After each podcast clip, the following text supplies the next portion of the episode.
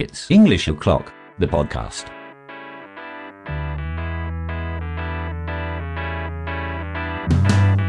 I am walking down the street, thinking the Lord has still got my feet. Bonjour et bienvenue. J'espère que vous êtes installé confortablement, que vous avez a nice cup of tea in your hands et que vous avez choisi votre favorite spot pour écouter ce podcast.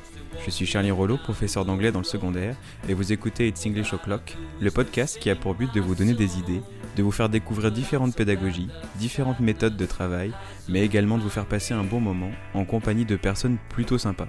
Enfin, j'espère. Attention, le but de ce podcast n'est pas de dire ce qu'il faut faire, mais plutôt de partager des façons de faire.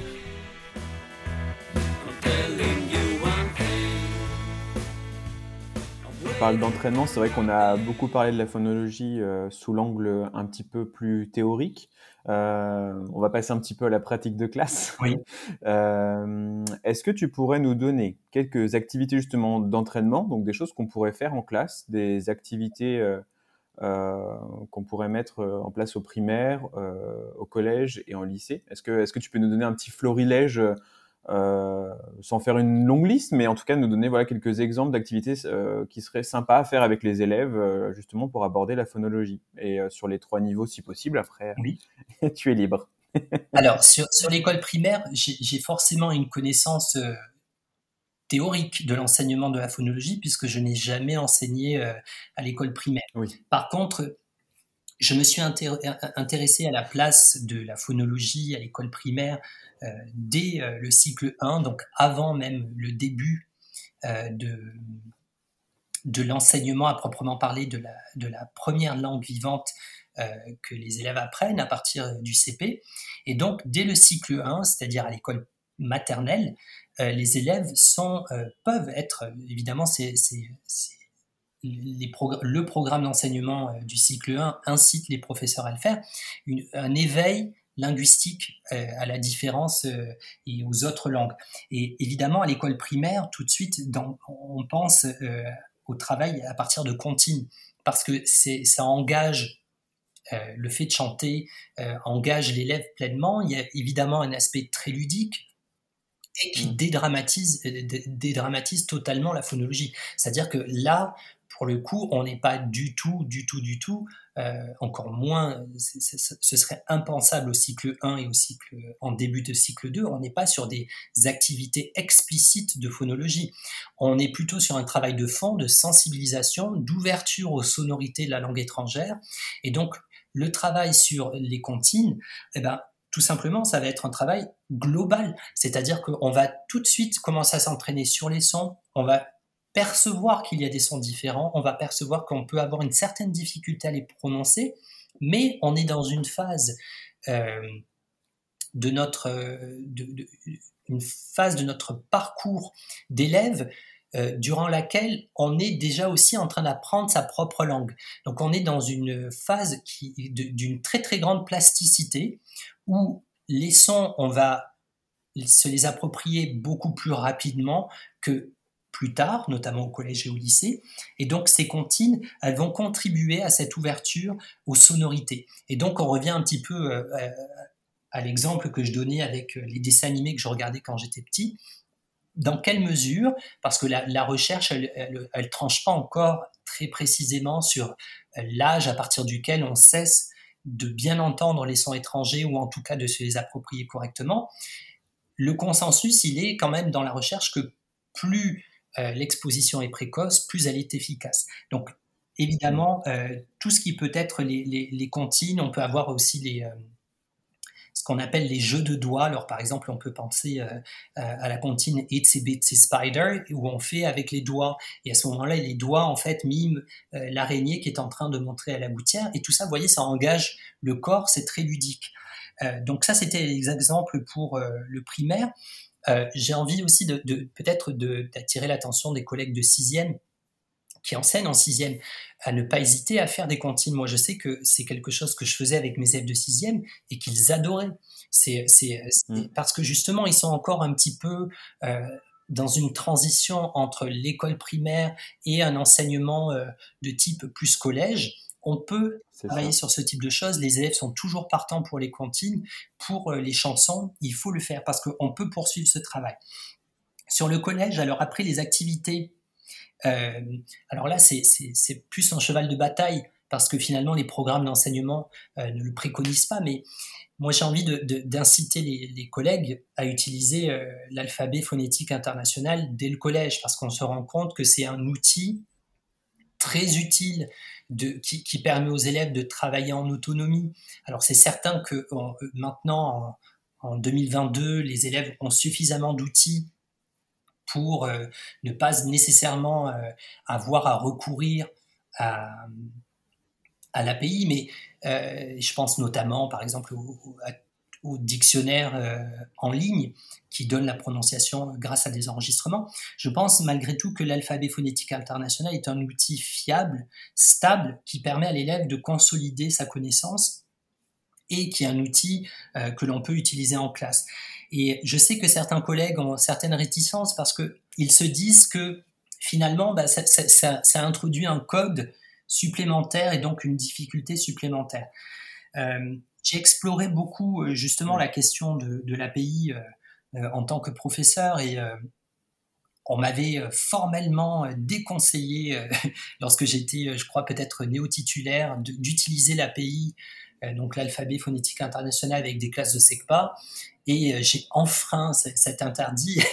Et finalement, ça a été, ça a été assez, ça a été une expérience assez surprenante. Et euh, qui, a démontré que finalement les élèves de, de, de SECPA n'avaient pas plus de difficultés que les, élèves de classe ordinaire à utiliser l'API et au contraire, ça leur permettait de mieux prononcer euh, l'anglais, sachant que voilà, les élèves de SECPA sont des élèves en très grande difficulté scolaire qui ont très souvent des, des, grandes difficultés à déchiffrer. Et là, je leur proposais un, un code qui euh, est très stable. Donc, s'emparer de l'API, évidemment, je pense dès le collège. Mmh à poursuivre au lycée. Et donc, pour le lycée, évidemment, je pense que c'est quelque chose que je disais un peu plus tôt euh, euh, dans le podcast, c'est que on va partir sur des, sur des éléments euh, plus implicites, sur les nuances de l'intonation, et c'est là que ça commence à devenir intéressant. quand on utilise un, accent contrastif en français, là on est sur des choses qu'on n'a pas du tout en français, et c'est très intéressant de travailler avec ça avec les lycéens. évidemment, là on il est j'allais dire, il est hors de question aussi, euh, peut-être que c'est possible, mais euh, on a tout intérêt à le faire dans les activités de compréhension orale. C'est-à-dire que l'activité de phonologie, là, ne va pas être une activité de phonologie pour faire de la phonologie, mais tout simplement un prolongement de l'activité de compréhension orale. Et ça va être, par exemple, pour euh, identifier euh, un trait de personnalité d'une personne qu'on a entendu dans, dans, un enregistrement. Là, j'ai en tête, j'ai en tête un, un extrait de, hmm.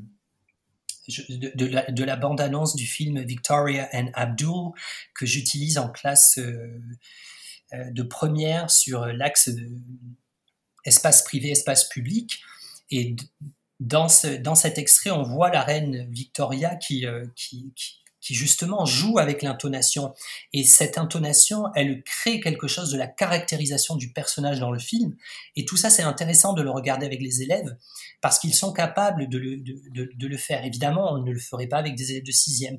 Donc il y a bien toujours cette idée de gradation. Et donc au lycée, on va être plutôt sur les nuances, sur qu'est-ce qu'apporte la phonologie de plus par rapport au message. Parce que finalement, au collège, on va être sur apprendre des règles euh, qui sont par exemple de, quand on est face à un, un, énoncé de type déclaratif, eh bien généralement le schéma intonatif est descendant. Et puis finalement on se rend compte arrivé au lycée que les règles c'est bien joli, mais que finalement ça marche très rarement parce que justement tout le monde les utilise différemment ces règles. Et chacun met son petit grain de sel dans sa manière de s'exprimer, ce qui fait aussi la de la, de la langue orale mmh. euh, en langue étrangère, parfois aussi dans notre propre langue. Et, euh, et donc, c'est cette idée-là au lycée d'approfondissement de, de, sur les nuances que peuvent apporter la, la phonologie. Ouais, bah C'était super intéressant. Merci pour tout ça. C'est passionnant à écouter. Donc, bien la phonologie.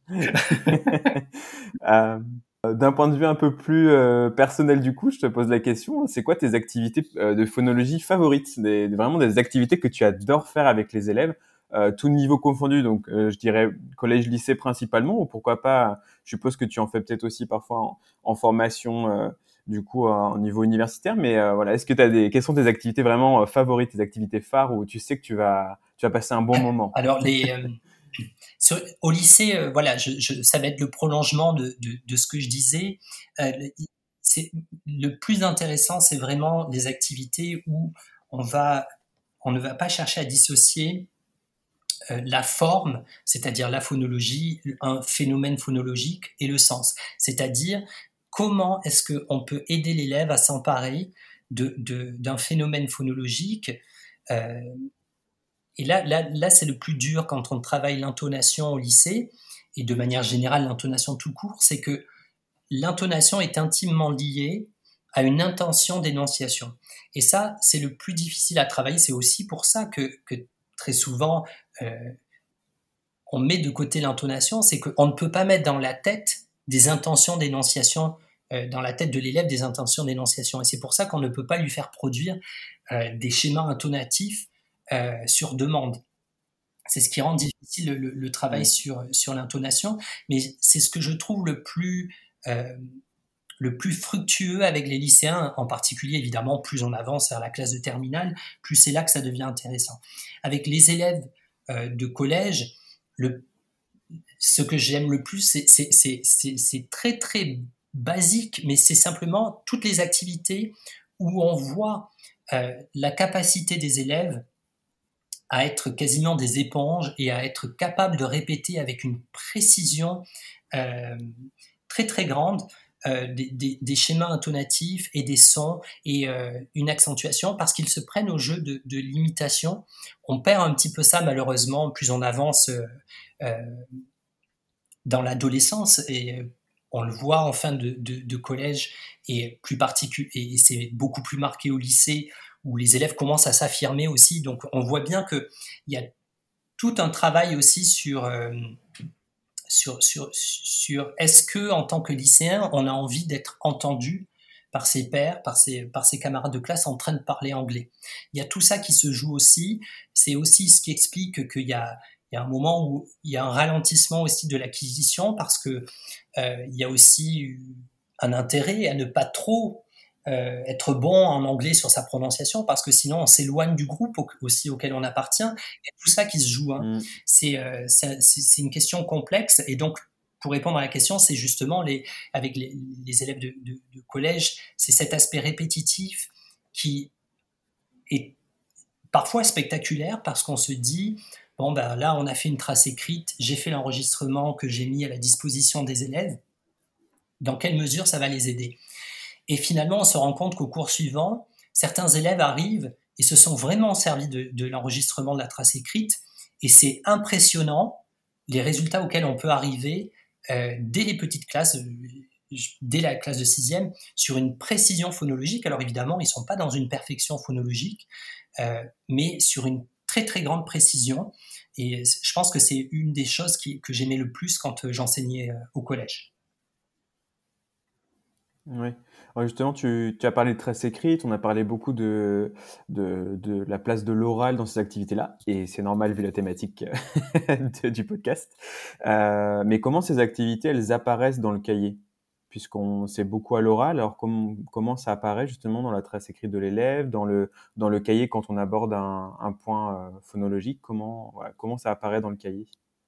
Alors justement par rapport à la trace écrite, euh, j'ai moi-même beaucoup évolué sur, sur ma manière de le faire. Je me souviens qu'en quand, début de, carrière, quand j'ai commencé, ben, les élèves créaient la trace écrite.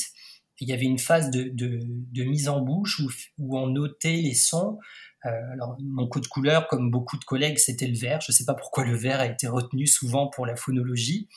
Euh, et donc, on mettait, je mettais les symboles phonétiques euh, sous certains mots où je savais que la, voyelle allait poser problème, et donc les élèves notaient, euh, en même temps que la trace écrite, certains euh, éléments visuels qui leur donnaient des indications euh, phonologiques.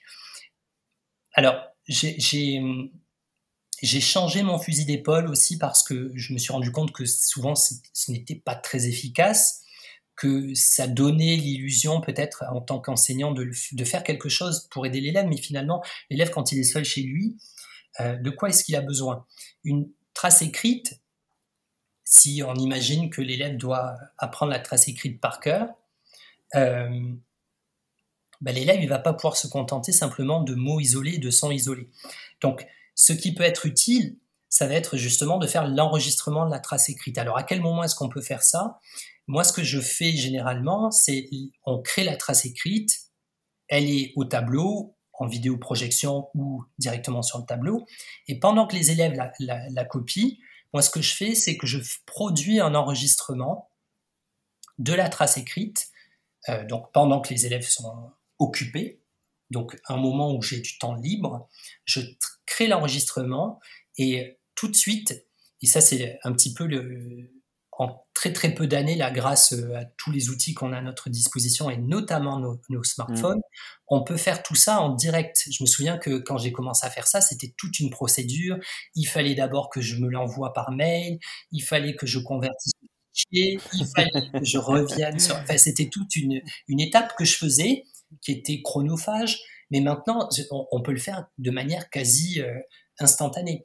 Donc, je crée l'enregistrement, je le mets dans le cahier texte euh, qu'on utilise dans mon établissement.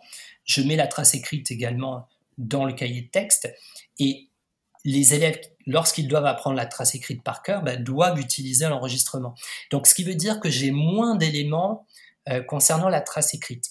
Lorsque j'ai des activités de phonologie, au même titre que la grammaire et au même titre que le lexique, bah, j'ai des j'ai des fiches de travail et donc il y a des activités qui apparaissent mmh. très clairement et qui sont euh, alors moi, mes fiches de travail, je les organise par euh, quand on a un travail sur la langue, que ce soit la grammaire, le lexique ou la phonologie, c'est dans un encadré avec un, euh, un, petit pictogramme qui indique la nature, par exemple grammar ou vocabulary ou phonology. Et donc, mmh. très clairement, ça apparaît visuellement dans, sur les fiches euh, de l'élève. Oui. Euh, super intéressant. Et euh, par rapport à, à l'après, pour le coup, tu dis que donc, les élèves écoutent à la maison. comme feedback, ils ont bien sûr ben, ton enregistrement qui leur permet, qui est un point de repère. Et je suppose qu'après, du coup, la, séance d'après, tu, tu, te rends bien compte de qui a écouté ou pas, puisque. Exactement après, voilà, la, question est toujours, c'est très intéressant ta, question parce que c'est, il y a toujours un décalage entre euh, l'énergie qu'on déploie en tant qu'enseignant et, forcément le rendement. Mais si on commence à se poser des questions sur ça, finalement, on ne fait plus grand chose. C'est-à-dire que moi, j'ai décidé de créer un blog sur lequel euh, tous mes cours sont centralisés. Il y a toutes les ressources qu'on utilise en classe, tous les euh, vraiment tout, tout est centralisé. Si je commence à me poser vraiment la question de qui va sur le blog, qui utilise vraiment les ressources, si je faisais un sondage et que je, je, je, me confrontais peut-être à la réalité euh, euh accablante de, dire les vont vraiment, bah, j'arrêterai de, faire le blog. Mais si je commence à raisonner comme ça, bah, finalement, on fait plus grand-chose. Mmh. Non, puis Donc la question, il faut la prendre à l'envers, c'est qu'est-ce que je peux faire, moi, en tant qu'enseignant, pour mettre un maximum d'outils à la disponibilité des élèves? À l'inverse, il y a des élèves qui parfois euh, n'utilisent pas les outils et qui pour autant arrive très bien à, s'en sortir. Donc, il faut essayer de modérer aussi notre propre euh, apport sur certains points. Et euh, enfin, dans tous les cas, ça n'empêche pas qu'il faut le faire. Je pense qu'il faut mettre un maximum d'outils euh, à la disposition des élèves. J'espère vous avez la question. Oui, et puis c'est, si, si, c'est, exactement ça. Il y a ce côté où mais c'est comme tu disais, c'est à partir du moment où on va toucher euh, même que trois élèves sur les 100, euh, les plus de 100 élèves qu'on a, ben on touche euh, trois. Ce travail aurait servi à trois, quatre élèves, et ben c'est déjà ça. J'ai envie de dire. C'est ça. C'est ça. Mais alors, ça sera pas toujours les trois mêmes. C'est-à-dire qu'il y a des élèves très clairement qui sont très actifs en classe mm. et qui, qui, qui, qui, et c'est en classe que eux développent totalement leurs compétences. Il y a des élèves qui sont très en retrait en classe et qui ne prennent jamais la parole et qui sont plus à l'aise justement pour travailler à la maison. Euh, toutes ces questions-là, elles sont très intéressantes parce que euh, même sur la phonologie, finalement, euh, il y a une phase. Les, chercheurs ont vu qu'il y a une phase paradoxale où il y a des élèves qui ne participent pas du tout et qui pourtant développent leurs compétences. Et c'est très paradoxal de, pouvoir faire ça en langue étrangère euh, évidemment, il y a un moment où il faut passer à l'action parce que euh, communiquer, c'est forcément euh, tout simplement prendre la parole à un moment donné ou produire, mmh. même à l'écrit. Mais il, faut se méfier de, simplement dire, et moi-même je devrais me méfier parce que j'ai tendance à toujours demander aux élèves de participer plus, toujours plus, toujours plus, toujours plus. Mais parfois, il y a certains élèves qui ne participent pas et qui pour autant progressent. Donc ce sont les paradoxes, et c'est ce qui fait aussi ce qui est passionnant, c'est qu'on a des êtres humains en face de nous qui sont plus complexes que ce qu'on croit, souvent. oui.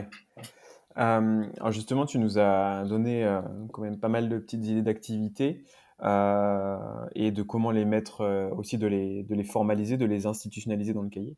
Est-ce que, est-ce que tu penses que les activités ludiques peuvent être efficaces donc, dans l'apprentissage de la, de la phonologie? Et si oui, de quelle manière? Parce que c'est vrai qu'au collège, et même au primaire, on a, on a quand même tendance à, à, jouer euh, parce que euh, on, sent aussi que les élèves euh, sont, sont sensibles à, cette forme-là d'apprentissage. Donc, est-ce que de ton côté, est-ce que tu as des retours à faire sur les activités ludiques? Est-ce que tu as des activités ludiques en tête aussi que tu pourrais nous donner. Alors, le, le, ce qui est intéressant, justement, c'est que les activités ludiques, elle, elle, en particulier par rapport à la prononciation de l'anglais euh, en phase d'apprentissage quand on est élève, les, les, les, les, activités ludiques, elles vont permettre de dédramatiser justement euh, la, difficulté de la phonologie de l'anglais, parce que les élèves, ils en sont conscients de cette difficulté, euh, même les plus petits en classe de sixième, c'est parfois c'est parfois affolant de voir des élèves arriver en classe de sixième et de dire mais moi je suis pas bon en anglais et, euh, là pour le coup je pense que ça n'a rien à voir avec euh, les enseignants du, primaire hein. je crois vraiment que ce sont les élèves qui, qui, qui absorbent un petit peu notre mmh. perception très française euh, de, de l'apprentissage de l'anglais, peut-être aussi parce que les médias systématiquement mmh en rajoutent une couche sur le mauvais accent de nos, de nos dirigeants politiques et euh, dès qu'on voit des figures politiques qui prennent la parole, souvent elles sont moquées. Et ça, tout ça, bah, ça, ça, crée quand même un climat par rapport euh, à l'apprentissage de cette langue. C'est-à-dire que on, on, se met une euh, comment dire une, ambition qui, paraît presque irréalisable par rapport à, ça, alors que justement, c'est en travaillant de manière régulière et, et, ce travail de longue haleine dont je parlais euh, tout à l'heure qui, va permettre d'y de, arriver. Donc, dès qu'on va pouvoir dédramatiser, euh, évidemment, tout ce qui est, je pense en particulier, euh, le travail sur l'accentuation.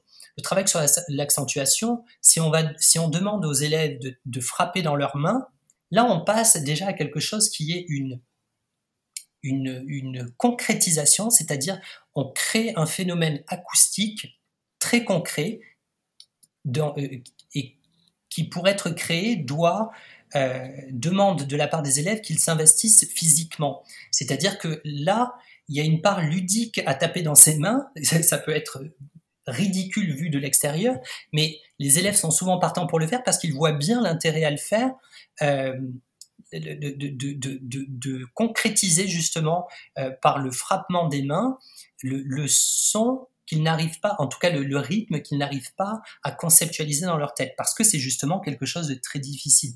Euh, sur l'aspect ludique, pour la phonologie, mais c'est vrai pour absolument toutes les activités ludiques, évidemment, l'activité ludique, elle n'a de sens si elle que si elle apporte quelque chose aux élèves, et les élèves le savent, les élèves le perçoivent, ils voient bien que l'activité ludique euh, doit avoir une finalité euh, pédagogique, une finalité dans laquelle on apprend quelque chose, parce que justement les activités qui ne seraient que ludiques ou quasiment vidées d'une substance cognitive, bah, ce sont généralement les activités qui dérapent ou on perd le contrôle sur les élèves. Et donc les élèves, ils, savent faire la part des choses. Sur le ludique, le ludique, moi c'est ce que j'appelle, on va faire un jeu. Quand je dis aux élèves, on va faire un jeu, systématiquement, je peux pas m'empêcher de, rajouter juste après un jeu de prof qui, qui ne va m'amuser que moi. Parce qu'en fait, c'est ça en fait. C'est il faut pas perdre de vue l'objectif qui est que l'élève il est rentré dans la classe, il en ressort, il faut qu'il ait appris quelque chose. Même s'il a tapé dans ses mains, il n'a pas passé 55 minutes à taper dans ses mains pour rien. Même si je pense qu'il ne faut pas passer 55 minutes à taper. même pour la phonologie. voilà, même pour la oui. Non, après, euh, comme, tu disais, euh, un, déjà, euh, les élèves ne sont pas dupes. Ils savent très bien que quand on joue, on joue quand même en classe. Donc ça, c'est quand même... ils arrivent quand même à faire la part des choses normalement. et il y a le côté, en effet, comme tu disais, toute l'importance, c'est, euh, bon, ça je pourrais mettre des, petites lectures, mais euh, le, débriefing, euh, le, la phase d'après-jeu est très intéressante parce que c'est là où on va institutionnaliser les savoirs. Donc, en effet, c'est bien de jouer, mais le jeu ne reste qu'un outil.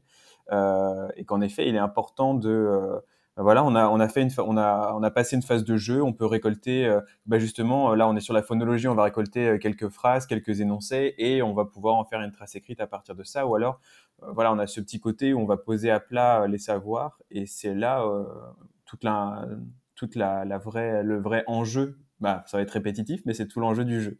Donc, en effet, il n'y a pas de, il n'y a pas de savoir sans la partie sérieuse. Donc, en effet, la digression était quand même intéressante. il fallait le faire. Il fallait le faire. on a enfin envie de faire de la phonologie, on est prêt, on est enthousiaste, on, est très content parce qu'on a fait des activités qui sont vraiment très intéressantes. Euh, et comment fait ensuite pour les, pour les évaluer? On a souvent 30 euh, élèves dans la classe. Tu parlais du fait que justement la répétition chorale, c'était un petit peu compliqué. Euh, est-ce que tu peux nous donner des petites astuces pour, alors déjà, évaluer de manière plutôt euh, formative, mais aussi euh, justement euh, dans la phase sommative, comment on peut faire pour évaluer la, compétence phonologique. Est-ce que tu as des petites idées, des petites astuces à nous donner? Alors, la compétence phonologique, il y a deux approches. Soit on part sur, par exemple, on peut prendre les critères justement du CECRL, et si, si c'est le cas, à ce moment-là, il vaut mieux utiliser la grille du volume complémentaire paru en 2018 parce que ça va permettre de d'échelonner et donc euh, on va pouvoir construire une grille d'évaluation. Euh, on imagine que euh, les élèves font une tâche finale, ils font une tâche de production à l'oral et donc dans nos critères d'évaluation, on va vouloir évaluer la phonologie. Dans ce cas-là, on va pouvoir prendre je dis au hasard, mais imaginons qu'on soit en classe de troisième, on va pouvoir, par exemple, avoir dans notre grille le niveau A1, le niveau A2, le niveau B1, mhm. et on va reprendre les critères tout simplement euh, du, du, du CECRL. Ça va, malgré tout, donner l'impression au professeur qui évalue qu'on est sur une perception globale de la prestation de l'élève. Et c'est c'est ce qu'on vise finalement. Parce que si on est sur euh, l'identification très très pointilleuse de certains traits phonologiques, on risque de, mettre le focus sur, ou en tout cas de, créer une attente qui n'est pas réaliste. Mmh. Donc ça, c'est la première approche qu'on peut retenir. Euh, c'est celle que moi, j'utilise et celle que je préconiserai. On peut également aussi avoir une approche euh, justement qui est plus ciblée. À ce moment-là, ça va s'appeler un contrat, un contrat phonologique c'est-à-dire qu'avant euh, l'évaluation, on va dire à l'élève, sur tel point, il va falloir que vous mettiez le paquet et c'est ce que je vais regarder plus particulièrement. Donc on peut imaginer, si on a travaillé sur l'accentuation de mots, que le contrat phonologique mette, je, dis totalement au hasard, qu'on sélectionne six mots et que sur ces six mots, ben, la prononciation, il faut qu'elle soit parfaite. Le risque, c'est que ça, ça, réduit quand même le spectre de la phonologie à un seul aspect de la langue.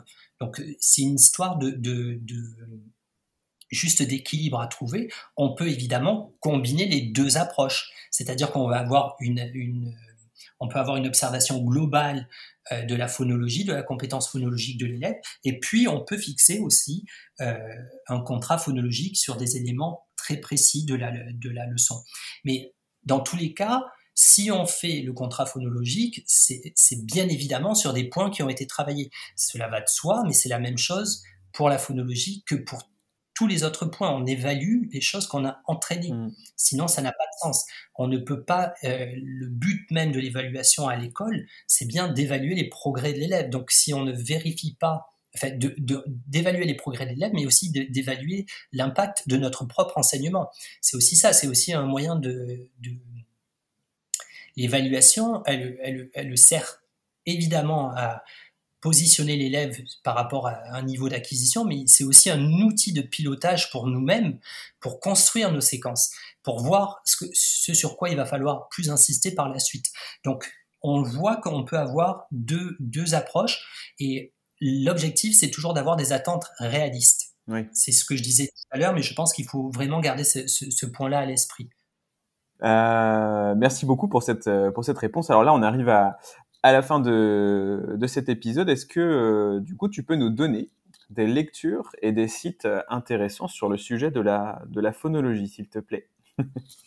Alors, je, je, je, je vais faire mon autopromotion, mais euh, Mais sur, oui. sur l'enseignement de la phonologie, euh, je, recommande évidemment de lire mon bouquin pour l'enseignement. C'est-à-dire que quand je l'ai construit, euh, je ne vais pas en parler trop longtemps, mais euh, d'abord, c'était un projet, je voulais simplement faire un livre pour le collège. Et puis, puis j'ai commencé un petit peu à m'intéresser au programme du lycée. Alors, à l'époque, j'enseignais encore au collège. Et je me suis dit, mais ça serait quand même intéressant d'avoir un ouvrage qui, couvre aussi le, le lycée. Et puis finalement, plus j'avançais, plus je me suis dit, bah, à y être, autant explorer tous les programmes d'enseignement, me rapprocher aussi d'acteurs du premier, euh, du premier degré et de faire un ouvrage qui couvre absolument tout le spectre du parcours phonologique. Et c'est aussi ce qui m'a euh, convaincu que je devais le faire de cette manière, c'est-à-dire essayer de voir, de prendre l'élève dès son entrée dans le système scolaire jusqu'à sa sortie après le bac et de voir comment est-ce qu'on peut construire un parcours phonologique. Alors, on peut parler d'un parcours phonologique, on pourrait par parler d'un parcours grammatical aussi ou lexical, on pourrait le faire sur divers, divers euh, aspects de la langue, mais euh, effectivement, ce, cet ouvrage, il va permettre euh, pour chaque enseignant de trouver des pistes pour sa pour sa salle de classe, pour sa pratique, aussi pour approfondir ses connaissances. C'est ce que euh, je me disais, moi, j'ai essayé de, de, construire un petit peu l'ouvrage que moi j'aurais aimé avoir euh,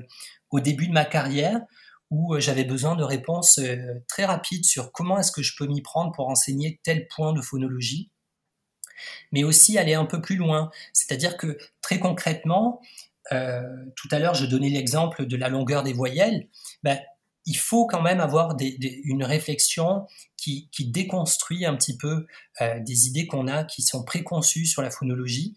Et donc, ce sont des points que j'essaie d'aborder euh, euh, dans le bouquin. D'autres ressources auxquelles j'ai pensé à partager. Alors là, c'est pas c'est pas c'est pas un livre, mais c'est plutôt une vidéo euh, que je vous conseille d'aller voir. Elle est, euh, j'ai vérifié, elle est toujours sur, YouTube. Euh, donc c'est Teaching Pronunciation Seven, seven Essential Concepts. Et donc, c'est une vidéo de Judy B. Gilbert. Et c'est très intéressant parce que c'est donc c'est une, c'est une spécialiste de l'enseignement de la phonologie et elle donne elle aussi des éléments très très concrets sur comment euh, euh, comment mettre en place des activités ludiques justement euh, pour par exemple travailler sur les sons et donc elle elle préconise de travailler avec euh, euh, l'instrument de musique qui s'appelle un kazoo et c'est un très intéressant euh, tout ce qu'elle tout ce qu'elle explique justement sur le sur le kazoo pour euh, travailler sur le rythme. Donc vraiment c'est c'est un c'est un élément que je vous conseille d'aller voir. Euh, un autre élément, alors là, là du coup, c'est ta promotion que je vais faire parce que je suis allé explorer un petit peu ton, ton site. Euh. Et donc, il y, a, une section euh, sur la phonologie, apprendre en jouant. Et je trouve, je trouve cette section très, très intéressante. On en parlait un petit peu avant de commencer l'enregistrement. Et je trouve que, voilà, ça peut être des, pistes de prolongement pour les élèves. Euh, Pour, pour prolonger ce qui a été fait en classe, euh, Évidemment, alors moi, mon propos, c'est, euh, euh, vous l'aurez compris, c'est que la phonologie, elle doit trouver sa place dans, le, dans, la, dans, la, dans la salle de classe, parce que pendant trop longtemps, elle a été euh, peut-être trop mise à la périphérie euh, de, de, de, la classe, contrairement à la grammaire qui est absolument centrale. Bah, c'est peut-être, il faut simplement décentrer un tout petit peu la grammaire. Alors, ça ne veut pas dire ne pas faire de grammaire, ça veut dire euh, donner toute son importance, donner toute l'importance à la phonologie, euh, toute l'importance qu'elle mérite, tout autant que la grammaire et donc le lexique. Et, euh, donc je trouvais intéressant, voilà, en prolongement des activités qu'on peut faire en classe, bah, d'aller explorer notamment ton, ton site sur lesquels on trouve des, activités de phonologie. Ok, bah, c'est très gentil. Comme ça, tu fais de l'autopromotion et de la promotion. c'est une double autopromotion. euh, oui, alors moi, je, du coup, je vais aussi parler de mon, de mon, de mon vécu en ayant euh, parcouru euh, ton livre. Pour le coup, comme ça, il y a aussi un, un, œil extérieur. J'avoue que j'ai vraiment apprécié le, le, travail que, que tu as fait. Il, il, est très complet, il est très riche ce livre. et moi, ce que j'aime beaucoup faire et on en a discuté, c'est vrai euh, aussi avant le, cet enregistrement, mais euh, voilà, dès que j'ai besoin de d'aborder un, un certain point de phonologie, j'aime beaucoup le feuilleter. En fait, c'est très pratique. Euh, tout est bien guidé. On va directement à la page qui nous intéresse et ça permet déjà soi-même de monter en compétence sur certains points qu'on n'a peut-être pas eu le temps d'aborder pendant nos enseignements à nous quand nous étions étudiants. Et surtout, de, j'aime beaucoup tes petits points d'attention justement sur les, les points phonologiques. Attention, on a souvent tendance à, l'enseigner de telle manière, mais il faudrait faire plutôt ça. Et ça, c'est très appréciable. Donc euh, voilà, c'est un vrai outil à avoir dans sa, dans sa bibliothèque. Donc euh, merci beaucoup. Ça me permet de te remercier en même temps. Bah, merci à toi. Alors, euh, pour terminer, euh, est-ce que, donc là, ça rejoint un petit peu la, la question euh, précédente, mais est-ce qu'il y a des outils applications? Justement, tu disais que, en effet, les, les outils qu'il pouvait y avoir sur, sur mon blog sont plutôt des extensions. Est-ce que, justement, tu pourrais donner des idées d'outils, d'applications numériques qu'on pourrait utiliser pour que les élèves puissent s'entraîner à la maison? Pourquoi pas en classe aussi avec l'accompagnement de l'enseignant voilà, sur, sur, sur la thématique de la phonologie. Alors, il y, a une application euh, qui existe sur, euh, sur Android et iPhone qui s'appelle Sounds of Speech euh, et qui, qui est une, une, application qui a été créée par l'université de l'Iowa et qui est, qui est vraiment très très bien faite. Alors, c'est une application sur laquelle vous allez trouver en fait des, des, des animations euh, qui, qui, permettent de, de, de, visualiser très précisément comment prononcer euh, les sons de l'anglais. Et ça, c'est un outil que j'utilisais euh, en classe avec, euh, alors quand j'étais au lycée en particulier, parce que il se trouve que dans ma, dans ma salle de classe, j'avais un vidéoprojecteur relié à un tableau numérique. Et donc ça, c'était vraiment l'outil idéal pour mmh. euh, vidéo projeter ces éléments-là. Et donc en direct, c'est-à-dire que quand un élève avait un une difficulté à prononcer un son de l'anglais, eh bien, euh, j'avais programmé le, dans mes favoris justement ce site et je me rendais directement sur le site pour euh, aider l'élève à visualiser comment prononcer euh, le son. Parce qu'on se rend compte souvent que ça tient à pas grand-chose. Les, élèves francophones ont tendance à, remplacer certains sons par des sons proches en français. Donc par exemple le TH ils, ont, ils vont avoir tendance à le remplacer par, euh, par exemple, soit F et V, donc F et V, qui sont des sons qui sont euh, prononcés trop en avant. Ou à l'inverse, par des S et des Z, donc des S et des Z. Et à ce moment-là, c'est des sons qui sont trop en arrière. Et ça, c'est intéressant de savoir l'expliquer à l'élève en lui montrant ce qu'il fait et en comparant les sons. Et donc cette application, elle est intéressante parce que euh, elle peut permettre à l'élève déjà seul chez lui, si on lui dit, bah, il faudrait que tu travailles sur tel son. Je sais euh, par exemple que c'est ce que je fais avec mes lycéens quand ils passent à l'oral. Bah, j'essaie de cibler, de leur donner des pistes très concrètes, des choses sur lesquelles ils peuvent s'améliorer en phonologie. Bah, ils peuvent aller voir sur ce site-là et euh, apprendre à bien prononcer certains sons. Donc je trouve que c'est une application qui est assez sympa à utiliser. Voilà. Ok, eh ben, merci beaucoup pour, euh, pour cet outil supplémentaire qui euh, vient s'ajouter à, à, tout ce que tu as pu dire avant. Est-ce que tu as l'impression, Pascal, qu'on aurait euh, oublié de, de, mentionner des petites choses sur la phonologie où on a déjà fait un petit tour déjà assez complet? Pense qu'on a fait un panorama. oui, et eh ben en tout cas, je te remercie beaucoup d'avoir pris de ton temps pour, pour cet épisode. Euh, et, euh, et, puis bah, j'espère qu'on se, qu'on se rencontrera un jour aussi, en vrai, parce que c'est vrai que là c'est à distance. Mais, euh, mais en tout cas, je te remercie de, de tout ça, de ce bon moment partagé. Tant pis. Et c'est partagé. Merci beaucoup, au revoir. Au revoir. Je vous remercie d'avoir écouté ce dernier épisode de la saison 1 et je vous dis à l'année prochaine pour de tout nouveaux épisodes d'It's English O'Clock, le podcast. Ta-ta